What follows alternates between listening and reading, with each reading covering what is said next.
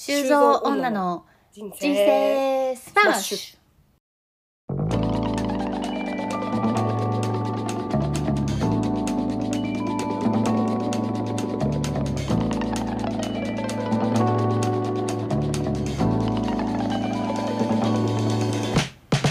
はい、えーこの番組は熱血アラサー女のマスコと修造の2人が、えー日々の気になる出来事をベラベラ話しているポッドキャストです。はいえー今回記念すべき第56回でございます。今回は一応今回のあの本編のご紹介というか、はい。これは、うんえー秋の夜長にぴったりな壁打ちをやっていきたいと思いますはい。ので、はい、ぜひご視聴ください。はい、交互期待でございます。まあ、そんなね、あのーあるよあるよとあっという間に涼しくなって。はい。ねえ、すっかり涼しいよね。ね最高だよね、この時期ね。ずっとこれだとしよういや、最高だね。もう本当に今しかないよね、でも。すぐ寒くなっちゃそうね。すぐ寒くなっちゃうから。うんうん。まあ、そんなあのこの時期にですね私あのじ生まれては生まれて初めてってちょっと語弊があるんですけど人生2回目のうん面白経験してきまして、人生2回目の面白経験。はい、なんでしょう？占いをねやってきましたうおお。でっていうのもあのなんかうん。1回目の、人生で1回しか占いたことないんだけどあの見てもらうパターンね、なんかねその占いっていうのがあの高円寺にあるなんか警元警視庁のおじさんで なんかその怖いろんな人の顔を見てきたから要は人相判断みたいな感じなのよどっちかっていうと、だからさ、その手相がどうだとかあの生年月日であなたの生まれはどうだこうだとかっていうちょっとスピリチュアルな感じというよりはどっちかっていうとなんかそういう人相に基づいた、えー、感面じの。だったんうんでそれはそれも面白かったんですけどなんかもっとガチのスピリチュアルみたいなのをやってみたいなと思って、うんまあ、当たるか当たらないかとかってどうでもよくてなんか体験してみたいなみたいなすごい思っててでうん友人とですねもう中華街にいや占いなら中華街だろうと。出た。はい。で、もう中華食べて占いするっていうツアーをね、やってきたんですよ。最高のツアーじゃん。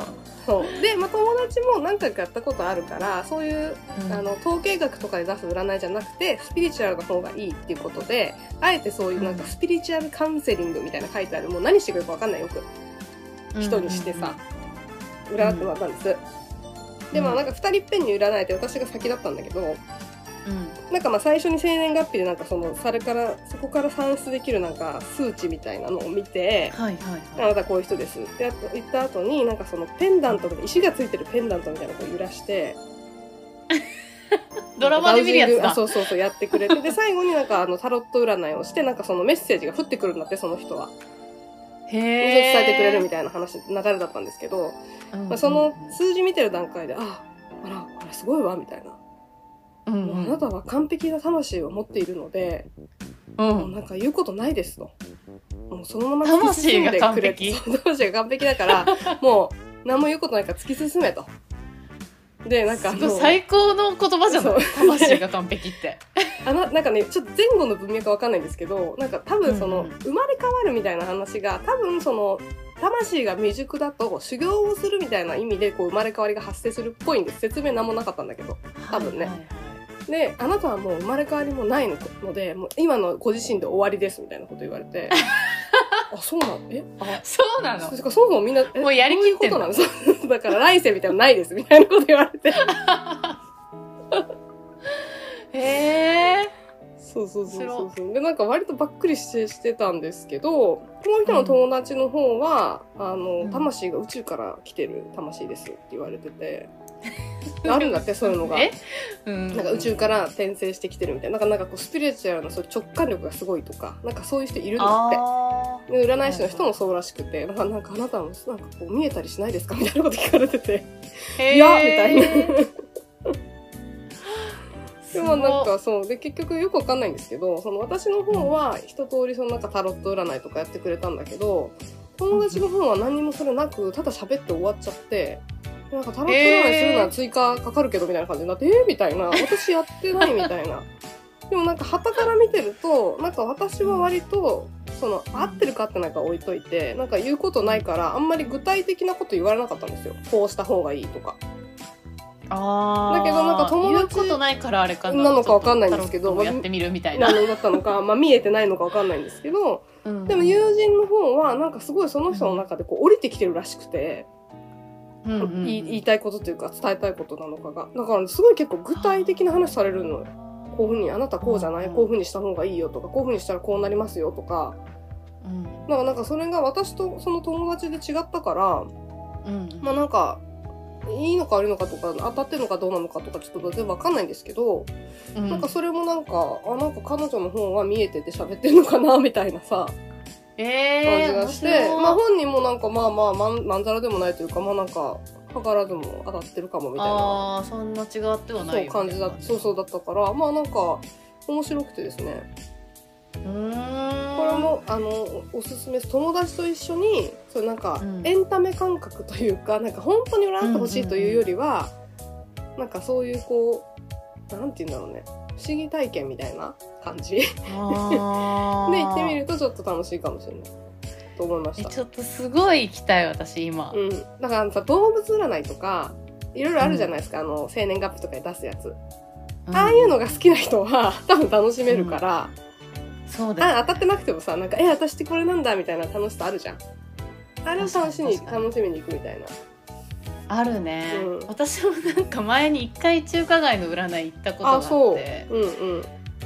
その時なんて言われたんだっけななんかその時付き合ってる人と一緒に行ったんだけどうんうんうん。なんかねなんか私の運をうん。その彼氏が吸ってるみたいなこと言われた気がする なんか間違ってなさそうじゃない？わかんない。間違ってないのかもしれ当ないけど。その彼氏のあれが当たってる。そうだね。うん。私が連想してるのと合ってれば。確かに吸われてたかもしれないけど、うん。あなんかそういうことを言うんだと思って。あとなんかねなんか実家から離れた方がいいとかも言われた気がする。あでその時は結構どれもしっくりきてた気がする。うんうんうんうんうん言われたことに対してあ。ね、なんかよく今言われたら違うこと言われそうだから。ね、なんかよくほら、そういうの言われるとさ、なんとか現象みたいな感じで全部ほら当たってるような気がするみたいな、なんかあるじゃないですか。うんうんうんうん。なん、なんていうか忘れちゃいましたけど。まあ、みたいなのも、うんうんまあ、あるかなとは思うけど、まあ、なんかその、すごいもう本当に笑いにもすがる思いでいくっていうよりは、うん。まあなんかどんなもんかしらっていうぐらいのテンションでいくと、すごいね、あの、うんうん。楽しいと思います。一個のなんか、いいね。うん、楽しみ方の一つっていうか、なんか、一つとして。えちょっと行ってみよう。大阪にもあるよね、多分中華街みたいなやつ。うん、あるんじゃない？なんか、いろんなところに中華街ってあるらしいから、ね、中華街じゃなくてなんか大阪の母みたいなさ、わかんないけど、いいやん、多分。ちょっとなんか信じられなさそうな感じがするけど。なんか良さそうじゃない？なんかわーって喋ってくれてさ。普通になんか大阪弁に圧倒されてそうだね終わるかもしれない。縮こもって帰ってきちゃいそうぜひ、あの、行ったらまたね、ねこの場で、はい、レポを聞かせていただければと思います。はいありがとうございます、占いという存在を久しぶりになんか思はいい、出めちゃめちしました、ゃ楽しかったので、ぜひね、ちょっと皆さんに共有したいと思って、共有でございました。ありがとうございますありがとうございます。いいですねはい。じゃあ、しましたら行きますか、はい、早速、ね、ということで、じゃあちょっと場も温まったというところで、温まったかわかんないですけど。温まったね温まった温まった、はい。じゃあちょっと本編の方に行きたいと思います。はい CM です。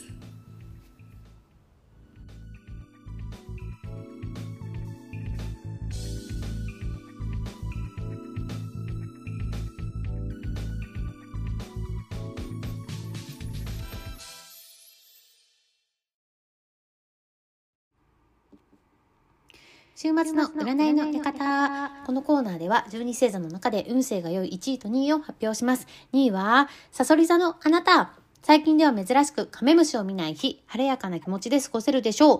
ラッキーアイテムはおむすびです。1位はこの後発表します。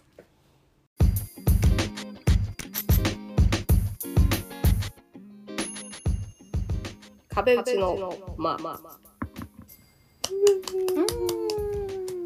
はい。というわけで、えっ、と、壁打ちの間やっていきたいと思います。えーこのコーナーは、えっ、と、我々だったりとか、ラケットメイズの皆さんからお悩みとか、なんかお題、気になることとか、テーマに、私とマツコさんがバシバシ壁打ちをして、うんこう迷走しながらも最後にスマッシュを決められるのかどうかっていうところをですね、す皆さんに見ていただくコーナーでございます。決められることもあればスかすこともあまあ、るっていう決められない時もあると。はい。今日はどうなるかなっていうところでございますけれども。。はいいはい。えっ、と、今日はですね、今日のテーマ、だらん。えー最近感じる言われて腹の立つことでごうざいます。これ私があの、今回持ってきたんですけど、はい。あのーなんかた、例えばさ、あのーか、例えば会社で、うん。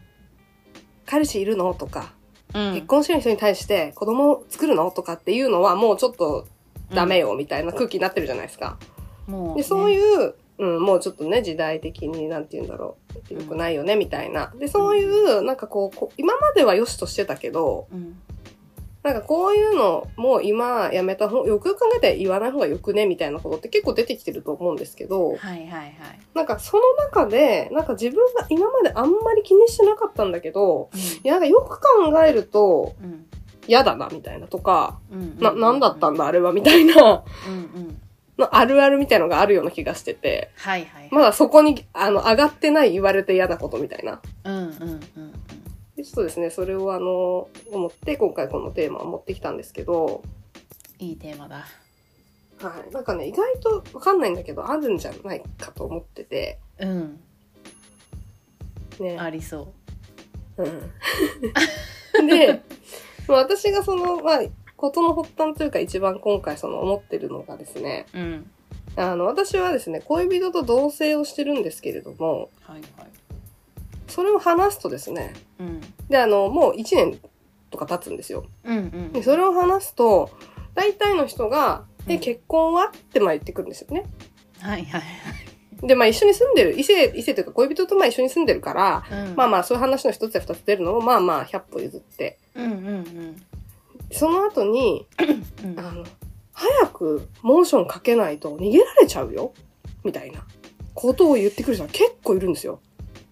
マジ？結構いる、うん。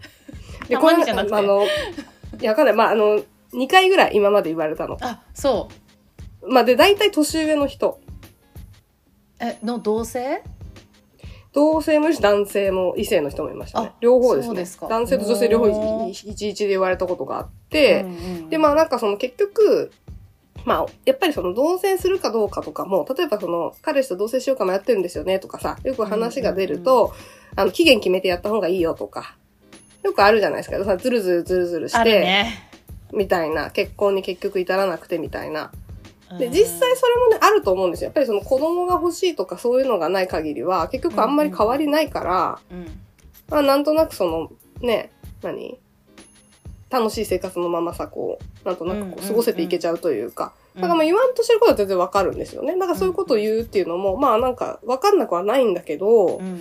やっぱなんか昨今こういろんな形のこう恋愛関係とかがあって、はいはいはい。で、同棲してる人たちが必ずしも結婚したいとも限らないし、うんで、結婚するとか、やっぱりさ、お互いのタイミングとかいろいろあるじゃないですか。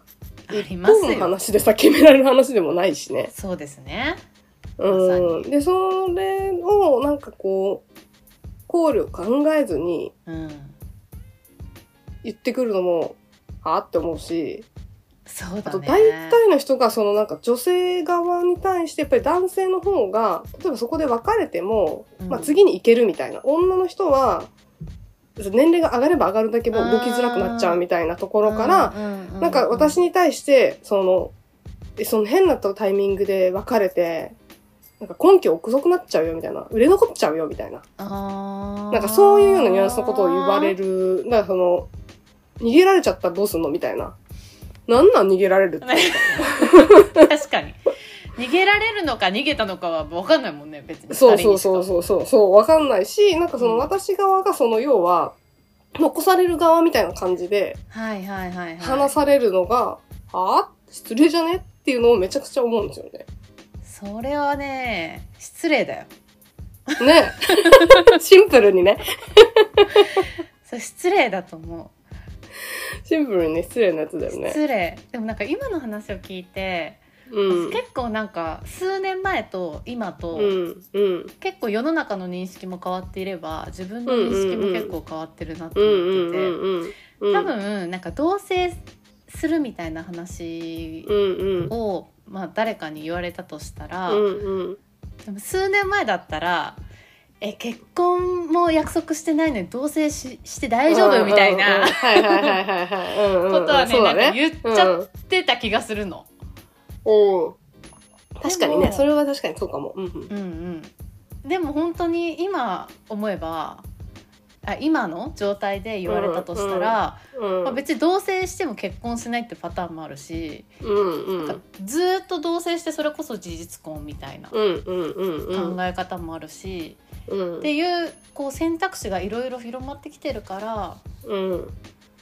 なんかこう「え結婚する気あるんですか?」みたいなことは言わないと思うけどなんかそういう認識がもしかしたらないのかなと思ったそのそういうこと言う人って。そうなんだと思うよね。だからなんかあの私もさうん。あのー今までの人生の中で、うんうん。まあ親なり親戚とかの集まりとかでさ、うん。えー、しゅうこちゃんは結婚しないのみたいなとかさ、うんうんうん、なんか孫の顔がどうたらとかね、うん、私全然言われたことないんですよ、今までの人生の中で。あそはい。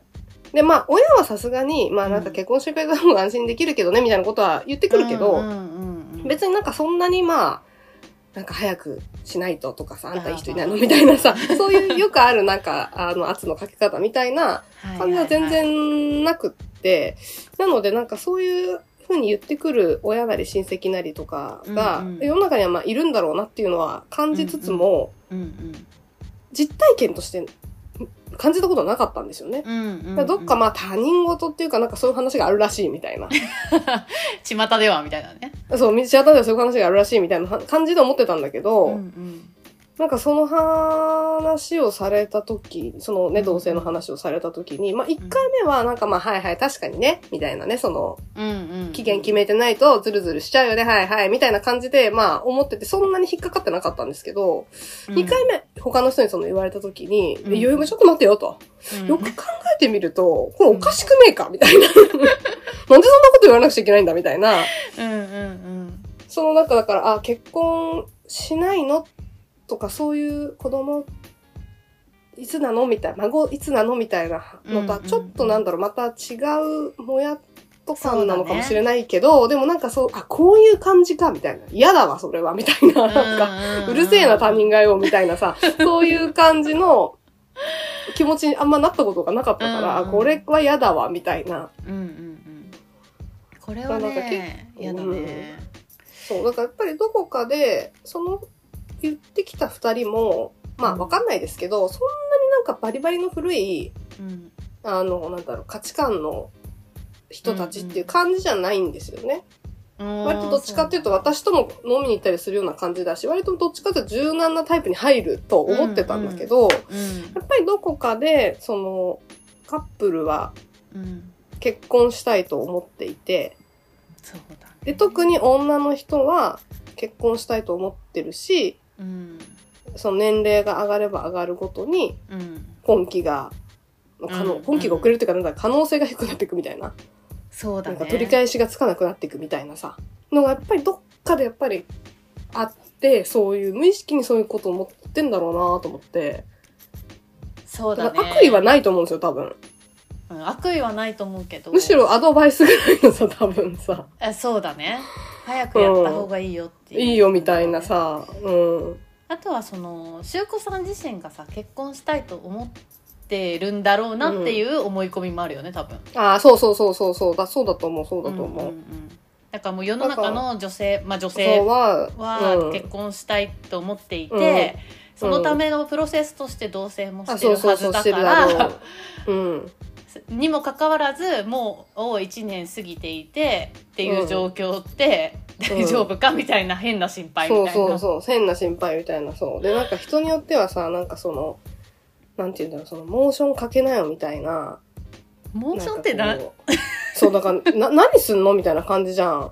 ゼクシー置くとか？そうそう、みたいなことを言ってきたりとかするんですよねう。んうんうんでもそれもなんかさ、まあ別にね、な、言ってせんなとかって別に言うのとじゃない、うん。うんうんこう穏やかにっていうニュアンスで言ってんだと思うんだけど、うんうんうんうん。なんか、なんかななんか釈然としないな、みたいな。まあそれは釈然としないわ。うんうんまあなんか言い言い方の問題もあるかもだけどねなんか逃げられちゃうよみたいなまあそう逃ねげられてもいいの？みたいなさうん感じもあるかもだけど。まあでもこれはなんかちょっと、なんだよね。うん。あその逃げられちゃうもよくわかんないし。うん。まあそうだね。言わない方がいいと思いますね。そうそうだからさなんか普通になんだろう。結局何に対してもうん。そのさ人ん人んちっていうか他人のことをうん求めてないのにとやかく言うっていうのが多分やっぱ間違ってて。そうだね。うん。であのー腹立つ言われて腹立つことっていう感じじゃないんですけど、うん。なんかちょっと最近思ったのがうん。なんだっけなえっ、とねなんかツイッターかなんかを見ててはい。なんか子育てのアカウントかなんかの人が、なんかこう、背景とかやっぱりわかんない、140文字じゃわかんないじゃないですか。うんうんうんでその書いてあることをなんとなく読んで、なんか多分子供がかわいそうみたいなこと言ってたのかな。うーんで、まあパッて見ると確かになーって思うんだけど、うん果たして本当にその子供が悲しい思いをしてるかわかんないし、とうんうか、んうんうん、なんか結構これってなんか自分、やっぱさ、なんだろう。パッて見るとさ、なんか心がこうやっぱり痛んでさ、わかわいそうって、やっぱ思反射的に思っちゃうことっていっぱいあると思うんだけど、うんよく考えてみるとめちゃくちゃ余計なお世話だなみたいなうんうんうんうん感じがしててさ、いやマジでそう思うね。ていうかそのかわいそうって思うことがうん、本人にとって嫌なことかもしれないじゃん。そうそうそうそう、うんうんうんうん。と思うとさ本当にほっといた方がいいよね。そう、ほっといた方がいいんですよ。なんか私がさ、その話が戻りますけど、うんそのなんか同棲してるんだけど、なかなか結婚したいのに結婚できなくてって言ってるんだったらね、うんじゃあゼクシー置いてみたらって 話にさ、なるかもしんないけど、最近どうなのって言われて、あ、なんかす一緒に住んで楽しくやってますよ、みたいな感じの流れでさ、うんうん早くした方がいいよ、みたいなさ、うんうんうん聞いてねえけど、みたいな。今その話してねえんだけど、みたいな。そう、だからなんか、いらん、いらん、いらんのよ、それ、みたいな。わかるけどでもなんか自分もやってるタイミングあるような気もするそう、な。そう、だから結構そういうのって、なんかうん。気をつけてるつもりでも、なんかさ、だから話題になってる、気をつけた方がいいことはさ、やっぱりさ、気をつけようって頭に残ってるから、うんうん気をつけたりしてると思うんですよね。うん。うんうん話題にあんまり出さない方がいいなとかもしたりとかさ。でもそういうなんか上がってないけど、実はやってた無神経なことみたいなことって、うんうんうんうん。私もなんか結構あるんじゃないかなと思って、結構なんかちゃんと、しかも言われた時もさ、なんか一瞬はさ、すぐ、うん。えって思ってなくて、なんかじわじわと、あれ？ん？みたいな、おやおやみたいな感じだったから、なんかね。うんいや特にさ、ね。恋愛系の話ってもう難しすぎるよね。うん、難しいと思う。この間なんかめっちゃ思ったんだからさ後輩と飲んでてうんで、うん。仕事ではまあ何回か一緒にやってるけどそんなにこう深くは知り合合ってないみたいな感じうんうんうんうん。だったことこう差しで飲みに行った時に、うんうんうんなんか結婚されてるんですよねみたいな話になって、うんうんうん。どうやって出会ったんですかとかってこう、まあ、いろいろ聞いてきてくれたのね。うんでうん。うんうんそれに関しては別に私はあの別に嫌だとか何も思わなかったんだけど、このなんか話をしている話をして、まあ、大体私のターン聞かれるターン終わりましたってなった時に「うんうんうん。彼氏いるの?」とかって私って聞いていいのかなっていうふうに確かにね。思っちゃって、確かにねね。最近なんかそういうのあんのとかって言ってもさうん、まああるにしてもないにしてもさ聞かれたくないかもしれないじゃん。そうだね。っていうのでさすごい迷っちゃってうんうんうんうん。で結局なんかね話の中でなんか私もマッチングアプリとか結婚する前すごいやってたみたいな話をした時に、あ最近私もやってるんですよみたいな話になって、であじゃあ彼氏は多分いないんだっっていうふうはいにこう、はいはいはい。心理戦だよね。そうそうそう心理戦になっちゃっててさうんうんうん。でこれって結構その、まあ、すごい仲良かったら確かにね。すごい仲良くてもちょっともうもはや聞きづらいけどなうん。むずいよね。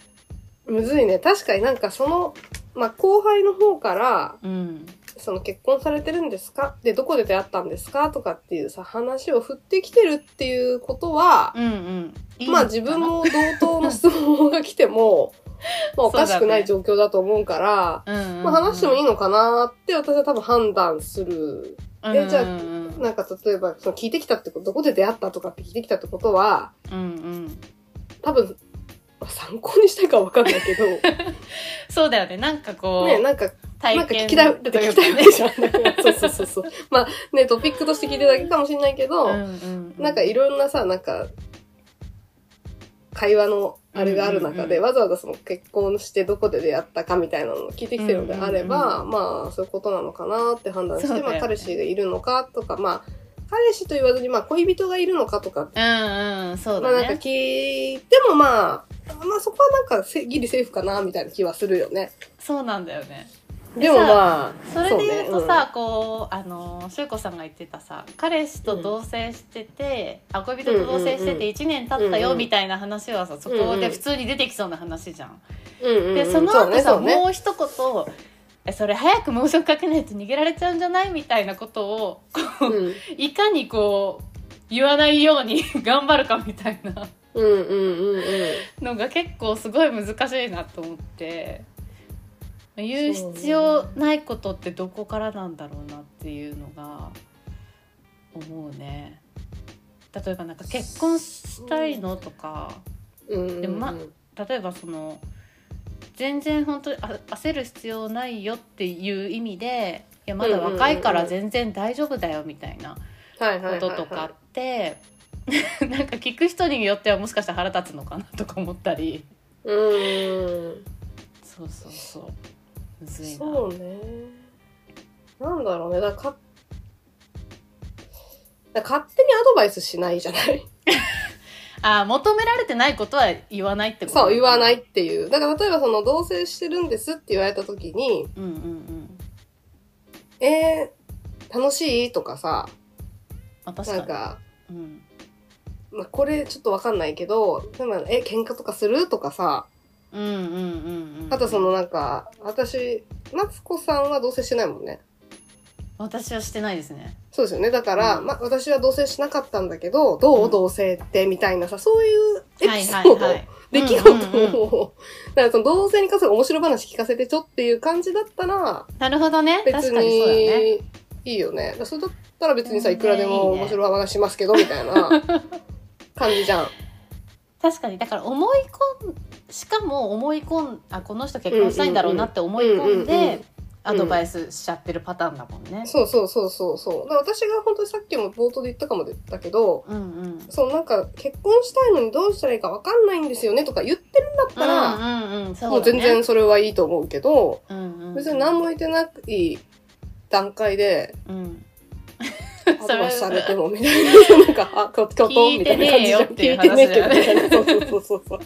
そうそうそうそうそうそう。まあそりゃそうだわ確かうん、なんかなんか、そう、まあ難しいけどね、なんかパッてやっぱりさ、会話ってこう、ね、当然、キャッチボールでさ、そんないちいち、うーんって考えて打ってるわけじゃないし、うんうんうんどうしてもその、なんか、あ、違ったな、みたいなのとかさ、言っちゃったりとかすることは絶対あると思うし、気がつかないでね、その無意識のうちにそういう風に言ってるみたいなこともさ、全然あると思うから、うん。まああれだけど、まあなんか気をつけるのであれば、だから本当にその、求められてないアドバイスしないみたいな そうだね。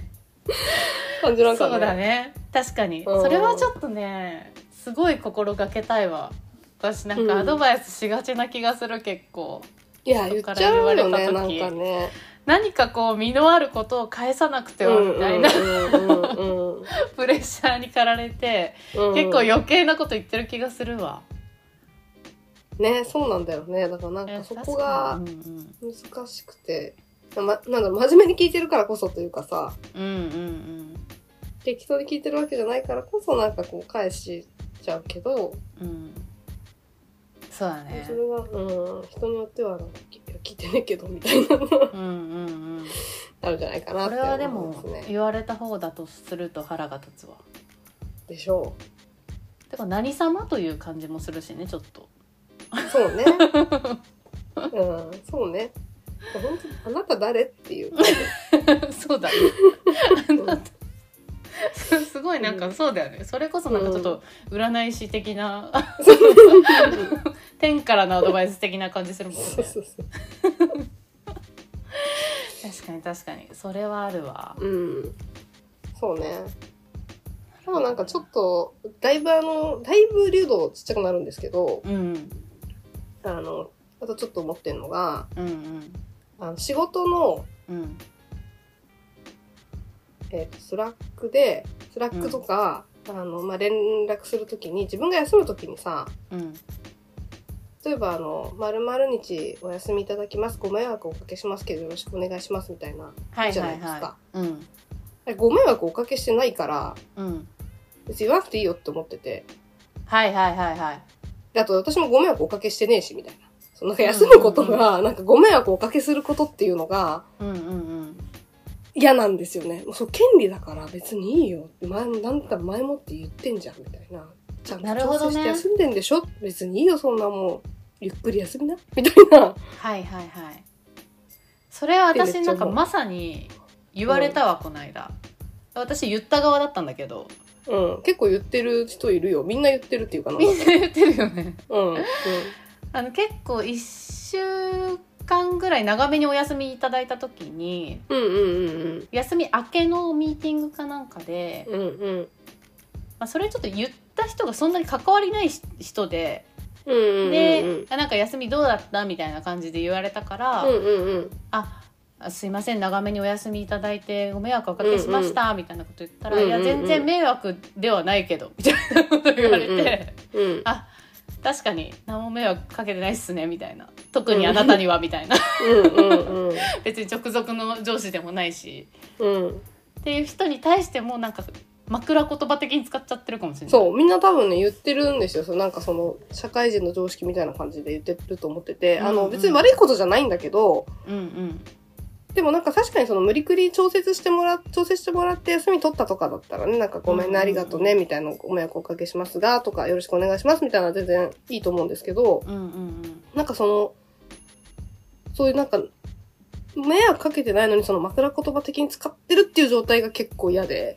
うんうんうんうん。うんそれはでもね私言われて思った、うん、というかなんかその自分がそんなに考えてなく、うん、なんかこうなんていうの慣習的に言っちゃっていることかもしれないけど、自分が迷惑かけて休みましたっていうことによってなんか次の休む人とかが迷惑なことなんだこれはっていうふうに認識しちゃう可能性あるなと思って、なんか多分その育休とか産休とかもそうだと思うんだけど、だからむしろあの枕言葉としてとかじゃなくって言わないように心がけなきゃいけないんだと思った。そうなんか私はあん本当に迷惑かけてない時は言わないように言わえ？迷惑かけてる時以外はうんうん。言わないようにしてていついつお休みいただきます、よろしくお願いしますって送ってんですけど、うんうんうん。もう誰も多分気づいてない小さな抵抗なんだけど、うんうん。なんかでもやっぱりそう、なんかあの、そうやっぱ休職したことによって、そのお休みっていうものがやっぱりいかに大事なものかっていうのをすごい痛感して、うん。だからなんか本当にあの会社とかでも休みが少ない会社とか、うん。まああったりするじゃないですか。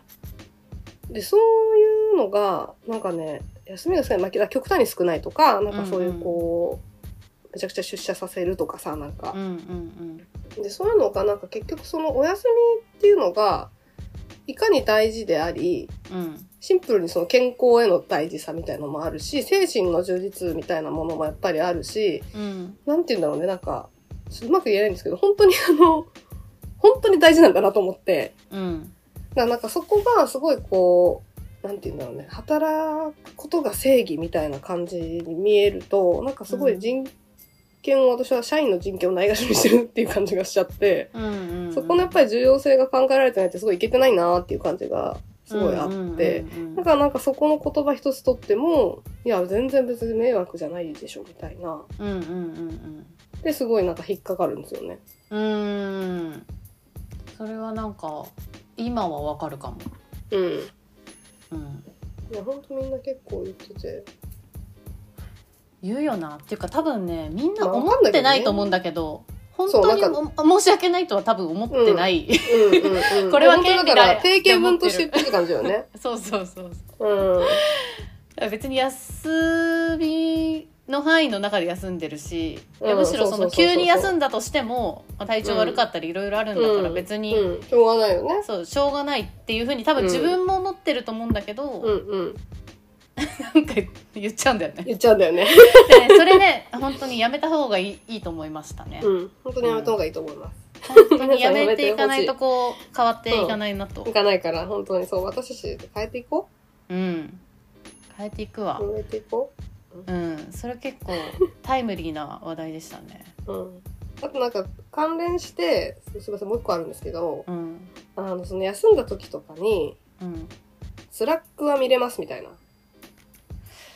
それ言われるわ。いや、見んなよ、みたいなさ。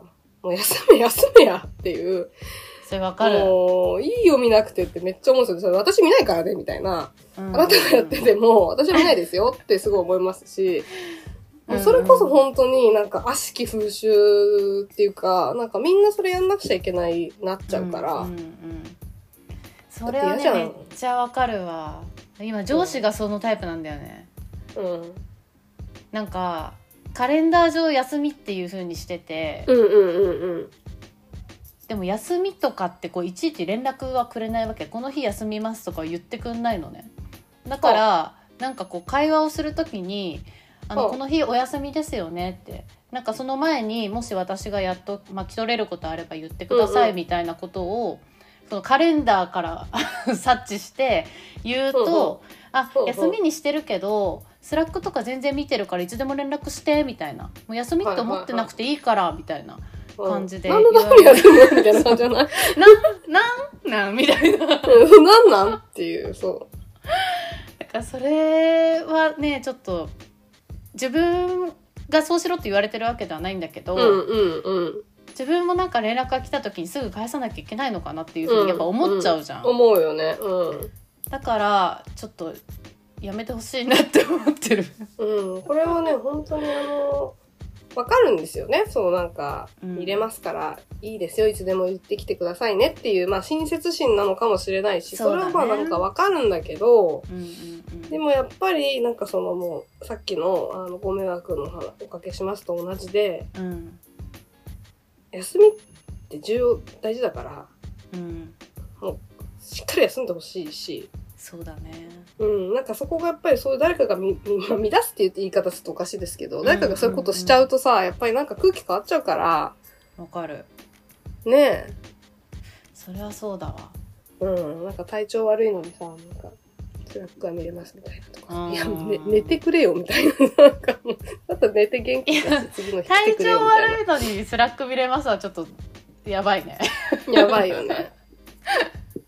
寝てくれって話だよね本当うんに、出かけてる時も普通にそっちに集中してくれみたいなさ。うんうんうんそれちょっとなんか近い話なんだけどさ、うん。言われて腹立つとちょっと離れちゃうかもしれないんだけど、うんうん。そのスラック話なんですけど、はい夜はいはい寝ててで12時過ぎぐらいに、ああの私目覚ましを朝のさ目覚ましを携帯でかけてるから、うんうんうんうん寝る時ってもうあのマナーモードじゃなくて普通に音鳴るようにしてるんだけどはいはいはい。でさあ寝るぞと思ってあの枕の横に携帯置いたら、うんうんうんうん。なんかスラックの通知音がチーンってなってはいはい。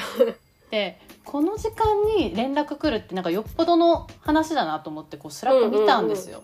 うんうんうんそした、らもう次の日の朝でも全く問題ないような、うんうんうんうん、何のなんで今送ってきたみたいな。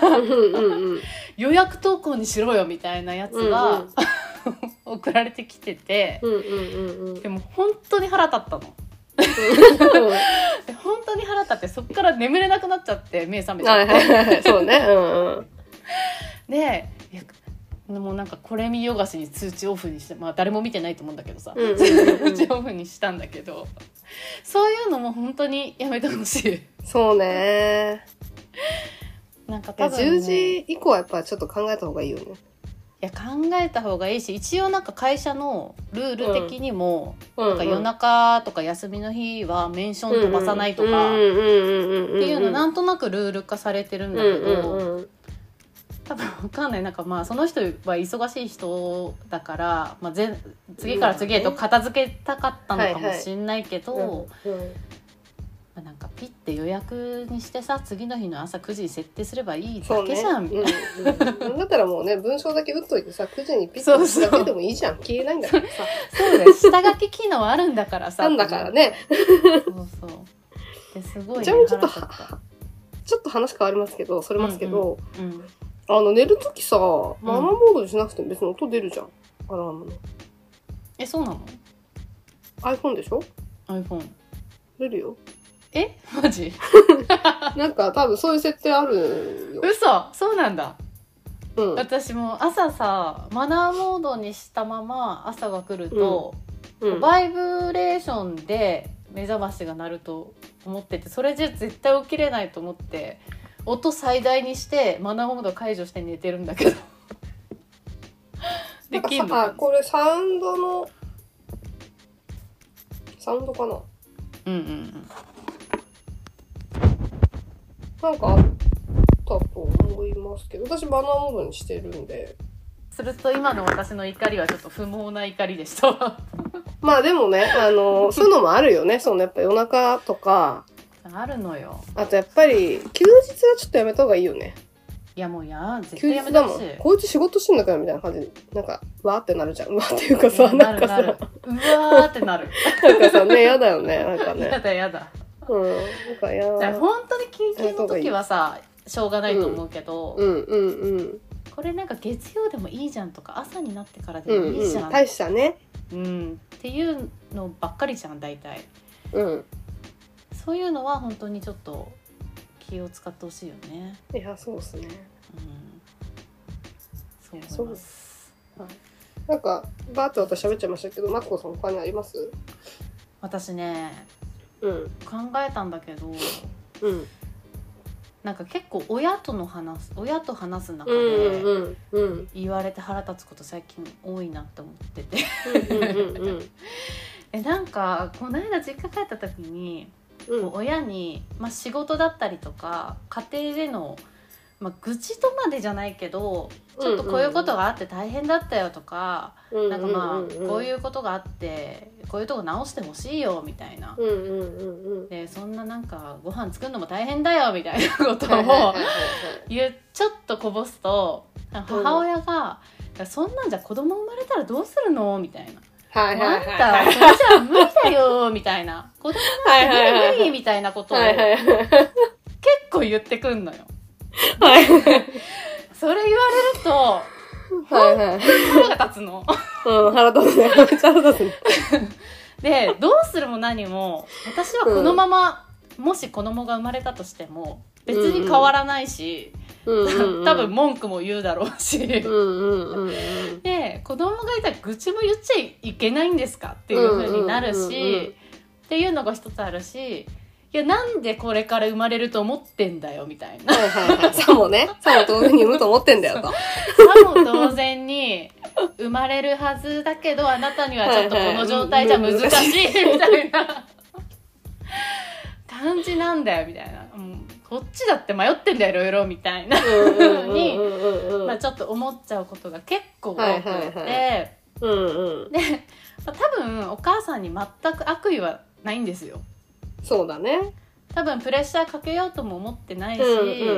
まあ、最終的にあなたが決めることよとは思ってると思うんだけど、なんかこうとっさの反応でそういうのがこう出てくるとうんうんうんうん。あとなんか言い方ね。そんなんじゃどうするの？みたいな。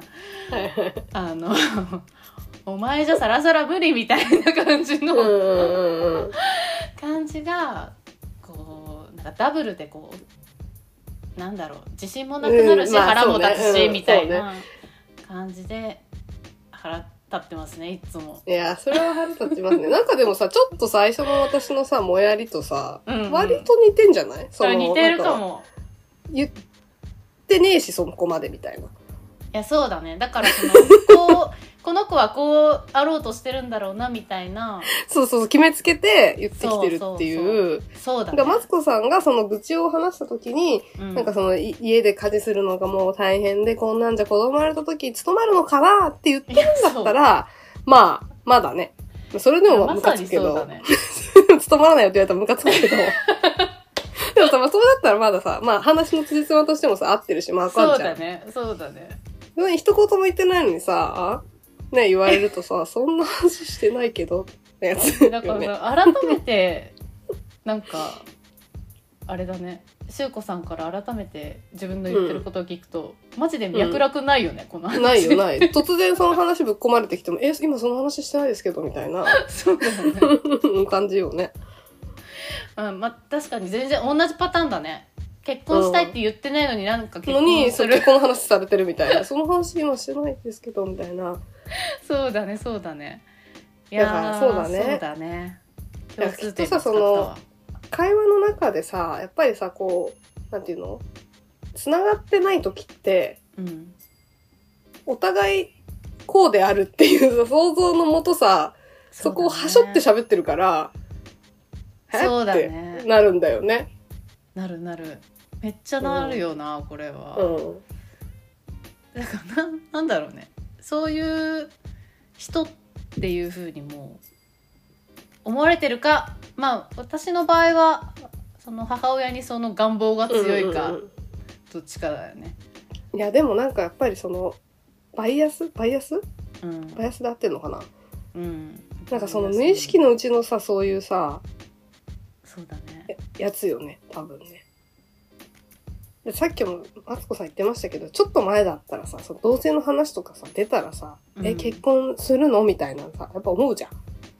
そうだ、ね。覚悟あるのか？みたいなさ、なんかさ、そんなこと誰も聞いてないのにさ、結婚する気。がないんだったらやめた方がいいと思うみたいなさ、とかさ。いや絶対言ってたもん私。そうね、だからやっぱそこなんかそういうさ、やっぱり ね、うんその、こうだ、まあ大体の人はこうだみたいなさ、うんうんうんうん。ところにやっぱり引っ張られちゃうんだよね。そうだね。まあ親世代とかだったらめちゃくちゃ引っ張ら。れてるかもうんうんね。でしょうね。うん。本当に。うんそりゃそうだわ。いやでもなんかもうちょっとそれにしても言い方あんだろうと思うまあね。そうそう結構ねこれ何回も言われててうんうんうんうん。だからもうあのあんまりうちとかも言わないようにしてるんですけどうんうんうんうんうんうん。それがなんかさ、悲しいよね。やっぱな悲しいよねっていうか、うんそう、だから誰かに自分がそういうことを言ってて、なんかもう話さないでおこうみたいなあさ、そうだねなってたらとか、ちょっとさ、嫌じゃん。やだやだ悲しいよねねとか。まあでも私もこれ、あんまり、あんまり気に留めてなかったですけど、多分言われたことあると思いますね。あ親からそんなんじゃ子供生まれたらどうすんのみたいな。これす結構パンチある言葉じゃない、あるよねでな今聞くとなんて返したかとか全然覚えてないけど、まあ多分私の性格的に、いや、産むかもわかんないし、うんそんなん言われてもって多分言ってると思うんうんうんう。うん、うん。そうだねうん。私これ言われた時はいや無理だねって言って なるほどね。はいはいはいはいはいはい。うん。いいね。いいと思う。ちゃんと流し、受け流すスタイルね。無理だね、うんうんだから大事今ないんじゃない？みたいな。言ってますねそれそれぐらいかな最近の腹立つ一番のトピックはそうね。やっぱり押し付け、押し付けがいけない？っそうだね思いてこと込んだよ。で、で押し付けるうん。これはだからでももうなんかあれだね対人関係の基礎みたいな話してるよねいや、ほんとそうだよね。なんかさ、前にさ、これは、第何回、あの、人は解を求めていないみたいな話はいしはいはいたじゃないですか。したねうんえっ、とね、結構前か第33回。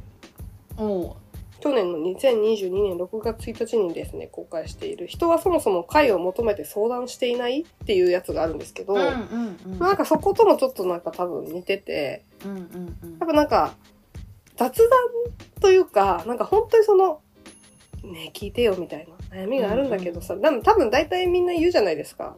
突然うん悩みぶっ込んでこないと思うんです。わかんないですけど、うんうんなんかそういうこう雑談ベースの時にうん。うん基本はやっぱりそのまず答えを出さずに共感がベスト。なんじゃないかなと思いやうんです本ね。当にそうてかなんか打ち返さなくていいんだよね、なんかさそう打ち返さなくていいんだよつもさ私たちとか特にさうんうん。壁打ちとか言ってるからさなんかこう、別の視点を打ち返さなくてはみたいな感じがあるけど、うんうん。うんうんもう打ち返しとかじゃなくて一旦こう需要だよね。言ってることを需要。重要。需 あ受け入れるの方の需要ね。はいはいうんうん。需要そして共感みたいな感じで、うん、うん、そうだと思う本当に。うん、そうだわ。そう思うとだからちょっと難しいね。そうだとうんでも、ね。やっぱ壁打ちしようとか壁打ちしようっていう会話がここ 仕事以外で出てこないと思うけど、うん なんか本当にこう悩んでてどうにかしたいみたいな話だったりとか、じゃない限りはそんなにこうまあ別に自分の意見は言ってもいいと思うけどこうなっちゃうんじゃない？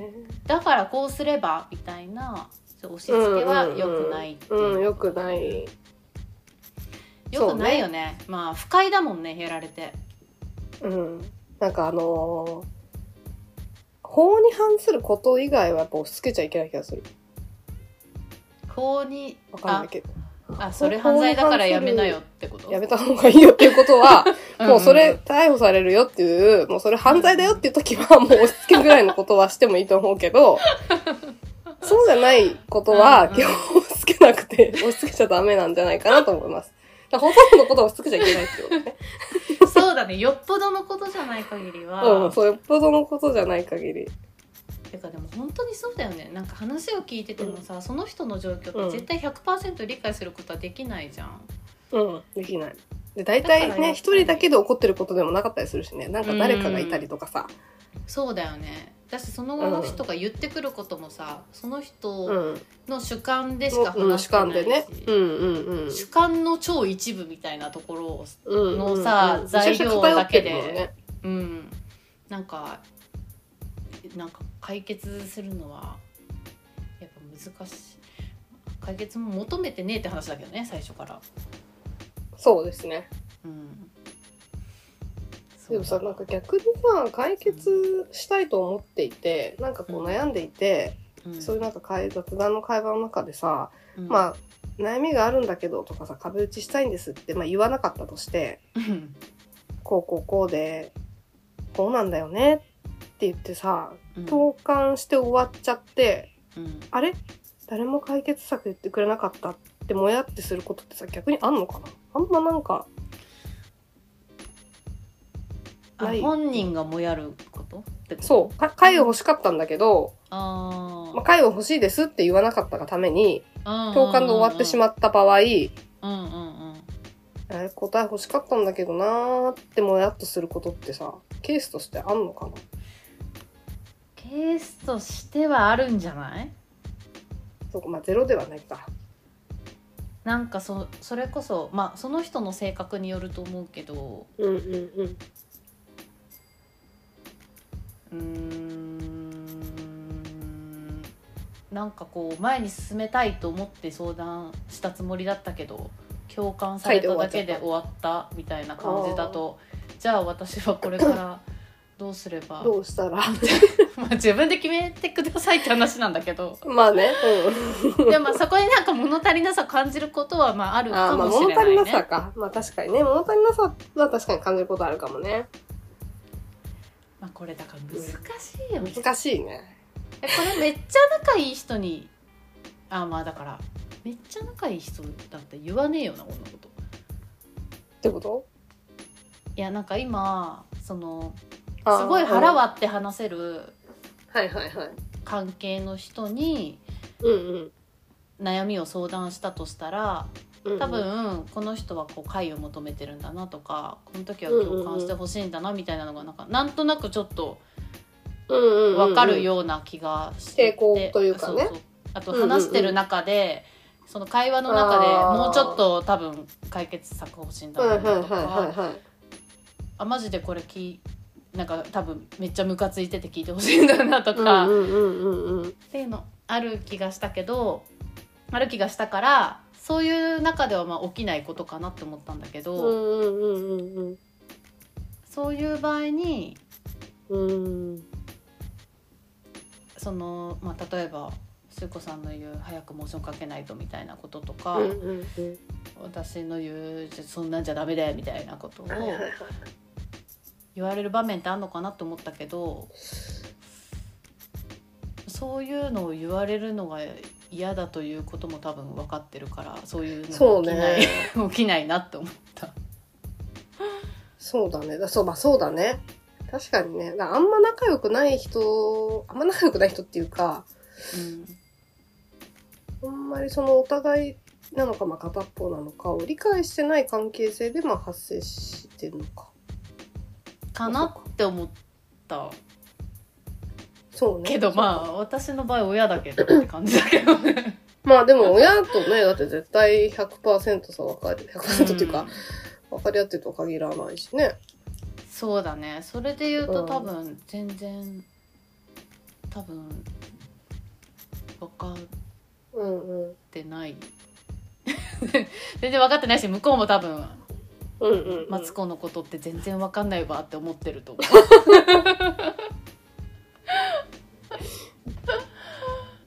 うん、そうだそうね。ねうそうんいう関係性で起きやすいかもね。そうだね。確かにちょっと一歩離れた関係性の方が起きやすいかもね。うんうんうんうんうんうん。腹立つっていうことは、確かにそうだね。うん。そうね。これはちょっとす気をつけていきたいね はい。じゃああれですね。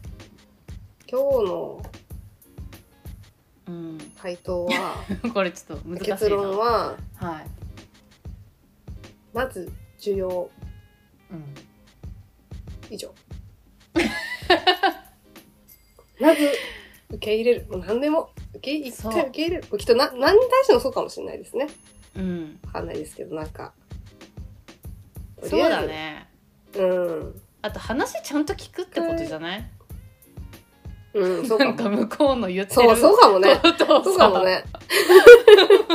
突然違う話来てんだもんねだってね。そうそうそう。今求めてねえな求めてないなっていうかその話じゃないなっていうのをねちゃんと聞いてればうんうん。わかる。ねえ。会話においてはそういうことだよね。うん。そうかも。需要とよく聞く そうです。需要と傾聴です、それ。傾聴です。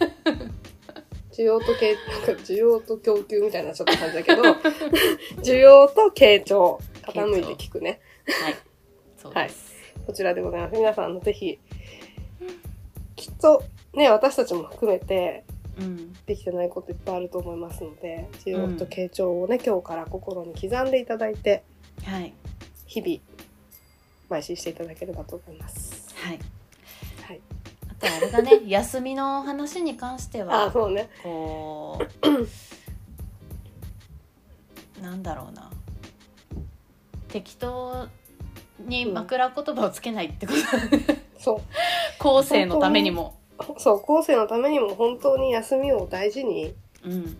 してくれって思う。ん。う、うん、それをすることで自分の休みも守られるし、そうそうそう。仲間の休みも守らる、れるっていううんそうことだね、本当にそうよ。それは本当にそうだよね。本当にそうだなって思った、うん。反省しましたもんこの間、うん、もっとなんかうん。しっかり休みということを咀嚼してうん、守っていくべき。そうだね。意外にこう守ろうと頑張らないと守れないもんなのかもしれないねいや、そうだと思うよ。なんかさ、それこそ有給とかもさ、うん。なんかあの、まあ人それぞれですけど、なんか別に使わなくていいやとかさ、そうだよね。うん。結なんかまあ構みんな駆け込んで使ってさ結局とかさ。仕事したりしてるもんね。そうそうとか、なんかあの、なんだろう、そういうこう、まあ本当は休みが多いにもちろん越したことないけど、うん。まあ会社がこういうもんだからみたいな感じでさ、受け入れてるみたいなこととかも結構あると思うんですよね。諦め的なねうん。だけどさ、まあ人それぞれだけど、うんまあ、フランスとかもあの、あのバカンスめっちゃ長いじゃないですか。うんうんうんうんあれもなんかあれなんだよね。もともとずっとそういうわけじゃなくて、なんか途中でこう体制が変わってそういう形式になったみたいな、あそうなんだらしいんですよ。私もちょっとちゃんと知らないんですけど、だから本当は日本みたいにそのなんか週休2日とかで夏休みが5日でとかさ、なんかそういう感じで働いてたんだけど、何かをきっかけにそういうバカンス制度みたいなのがこうどんどん定着していって今に至るっていう風になんか聞いたので、ねでだからなんか日本もやればできるじゃないけど、うんうんうんそういうのもさ、なんかこう、本当だったらみんな、もちろんバカンス取りたくない人は取らなくてもいいし、うんうんうんまあ取れる人はやっぱりさ、取りたい。で、そこでね、なんか例えば月1年で1ヶ月休みが取れるってなったらさ、そういうふうにリフレッシュすることもできるし、なんか勉強するとかもできるかもしれないしとかさ、こう、あるわけじゃないですか、使い道が。でもなんかそういうのもさ、なんかフランスでは育ってるらしいけど、まあ日本は無理でしょとかさ、うーん。なんかそこでこう終わっちゃうみたいな。うんうんうんでもそうだね。確かにそれを実現するにはじゃあどうしたらいいのって言ったらちょっとそこはわかんないけど、でもなんかやっぱりその、だったらそっちの方がいいしさ。そうだねうん、でもやっぱそのちゃんとこう悪い悪いことしてるなっていうのを醸し出さないこう、共有をしていくっていうのもすすごい小さな一歩な気がしますけど、うんうんうんうん。でそういう雰囲気ができていけばさじゃあもっとそうそうそうそう1年の中で休んでも大丈夫かもみたいそうなそうそうとかさ、感じになっていくもんね。うん。それこそさ、なんか、リモートとかもそうじゃないですか。なんかコロナであんだけさ、やって、もちん、ろんあの現場に行ってやらないといけない人たちはしょうがないと思うの。うんうんうんで、出社した方が効率がいいとかっていう人は出社すればいいけど、うんうんなんか、コロナ終わったらなんかみんな全員出社みたいなのとかさ、な、なんで、うんうんっていう。でも、この前本当に電車を乗って、あの、おばさんとキスしそうになるぐらい近くて、満員電車で。うんうん本当発狂しそうになっちゃって、こみんなこれでいいの？みたいな。そうだよね。本当にいいと思ってる？みたいな。おかしくない？みたいな。えしかもさそれからさうん。一回出したのにさまたそれに戻っそても我慢してるっていう状況が結構すごいよねう。そどんだけ我慢強いんだよってう。そう、どんだけ我慢強いんだよっていう。冷静にさ、なんか今まではさ、なんか、特にまあコロナ前とかはみんながそうだったから、ね、同じ時間帯に大体みんな修行するから電車が混んで、みたいな。うんうんうんうんしょうなんかしょうがないかなみたいな感じで思ってたけどさ、なんかうん冷静に考えてこれおかしいやろみたいな。なんでこんなにねね、知らない。それこそさ、なんか痴漢とかもそうだし、痴漢うん。冤罪とかもあると思うし、うん。普通にシンプルになんか、あんなに近い距離で他人と接することってないじゃん。ほぼ。うんうんうんうん知らん人とさ。や、やだし、あんなに人と密着できないかももう。もううん満員電車のなんか密度で。なんかもうもう密着じゃん本当にそう。抱き合ってるぐらいな感じじゃんそう、すごいよね。あれ、結構異常な状態だと思うんだけど、うんうんうんでもなんかそれがさ、同性でも嫌だし、嫌だよね異性でも嫌じゃん。で誰でも嫌じゃん。若者だろうがさ、おじさんおばさんだろうがさ。でもなんかさ、それもさ、結局そういうものみたいな感じでさ、なんか、まあしょうがないから、そうだねそうまあ、せざるを得ないっていうのもあるけど、なんかもっとさ、わかんない、こういうストライキみたいなのがさ、やり方があるかもしれないしとかさ。うん。いやでもそれは思うかもだから結構そのさデモとかってさうん。なんかこうすごい思想家の人とか活動家の人がやってるみたいなイメージだけど、そうそう、感じあるよね。うん。でも多分そうじゃないんだよね。普通にちゃんと変えようとしてる、人たちがそうそう、集まってる人なんっていう。だよね。だから声上げないとやっぱりさ、なんとなくでさ、うん、ね、みんな上げなかったら上げづらいみたいなのもあると思うし、そうだね。うん。それは思うわ、うん。なんかね、難しいけど、だからそういうなんかまあ、だから、やっぱ意識本当にこれって必要なのかとかっていうさ意識とかもそうかもしれないし。うんうんうん。そうだね。うん。と意外にその自分が発した言葉が影響しちゃうん。んとしていくんだよっていうことを自覚した方がいいですよね。そう。何でも多分ね脳死でいると多分困るの自分だったりすると思うから、さっきの会話もそうだけどさ、うんうんうんうん。ねなんか脳死だとその嫌だなっていうのもそんなに気にしなかったりとかそうだね。うん脳死気味になっちゃうんだよねそういうそうなんか面倒くさいことってね。そうそうでそうすると自分も言っちゃったりとかするとさ嫌だしね、うんうんいみたいなやそれはね思いますね。うんいい気づきでした。はいありがとうございましありがとうございました。た。まあ、まあまあ着地できたで、スマッシュできたでしょうか。そうだね、片足着地ぐらいはできたんじゃないでしょうできたかな。か。はい。じゃあ皆さん、受容と傾聴、あと、脳を死なせないっていうことで、おはい、願いいたします。よろしくお願いします。はい、お願いします。ということで、えっと、ほん今回の壁打ちの的、させていただきます。はい。はい、じゃあ一旦 CM です。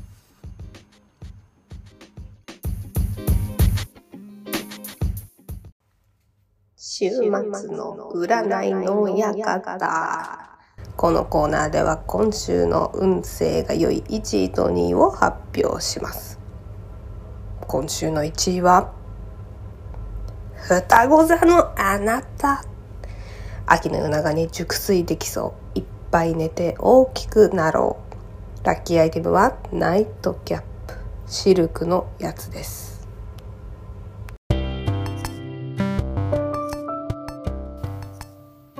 ことで記念すべき第56回エンタケです。お疲れ様でおした。疲れ様でした。まあ、秋の夜長にぴったりなそうだね。形だったんじゃないでしょうか。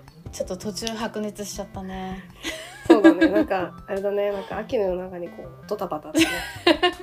秋の夜中にイラついちゃったね、ちょっと。はい、全然なんかしっとりしっぽりとかじゃない、ドタバタと、とったいう感じですけど。そうだね。まあ、我々いつもドタバタしてますのではい、ね。そうなんですよ、本当に。はい。年中ドタバタしてますから。秋に限らず。ドタバタ。うん。ということで、えっと、まあ、壁打ちの間もね、最近ちょっと皆さん、あの、お便り、お便りサボってないですか？寂しいです聞き。ました？マツコさんのそうだよの言い方、すごい寂しそうだったよ。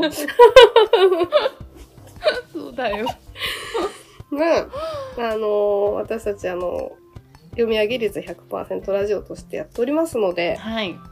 はい、ぜひあのお便りご要望お題等々、あのお送りいただければと思います。はい。はいちょっと改めてご案内をさせていただきますと、はい、お願いします。はい、このラジオでは皆様からのお便りを募集していますとで概要欄に Google フォームを記載しているので番組の感想やご質問ご相談などどんなことでもお待ちしておりますお待ちしております。あと Twitter と Instagram もぼちぼちやっていますと、えーアカウント名はすべてアットマーク人生スマッシュですみんなからのお便りやメッセージお待ちしておりますお待ちしております。よろしくお願いしますはい、お願いします。何卒よろしくお願いします。はいはい。っていう感じですかね。そうですねはい。では、では締めましょうか。はいはい、お願いします。はいこの番組は熱血アラサー女のマツコとシュウコがお送りいたしました。次回も人生スマッシュ。またね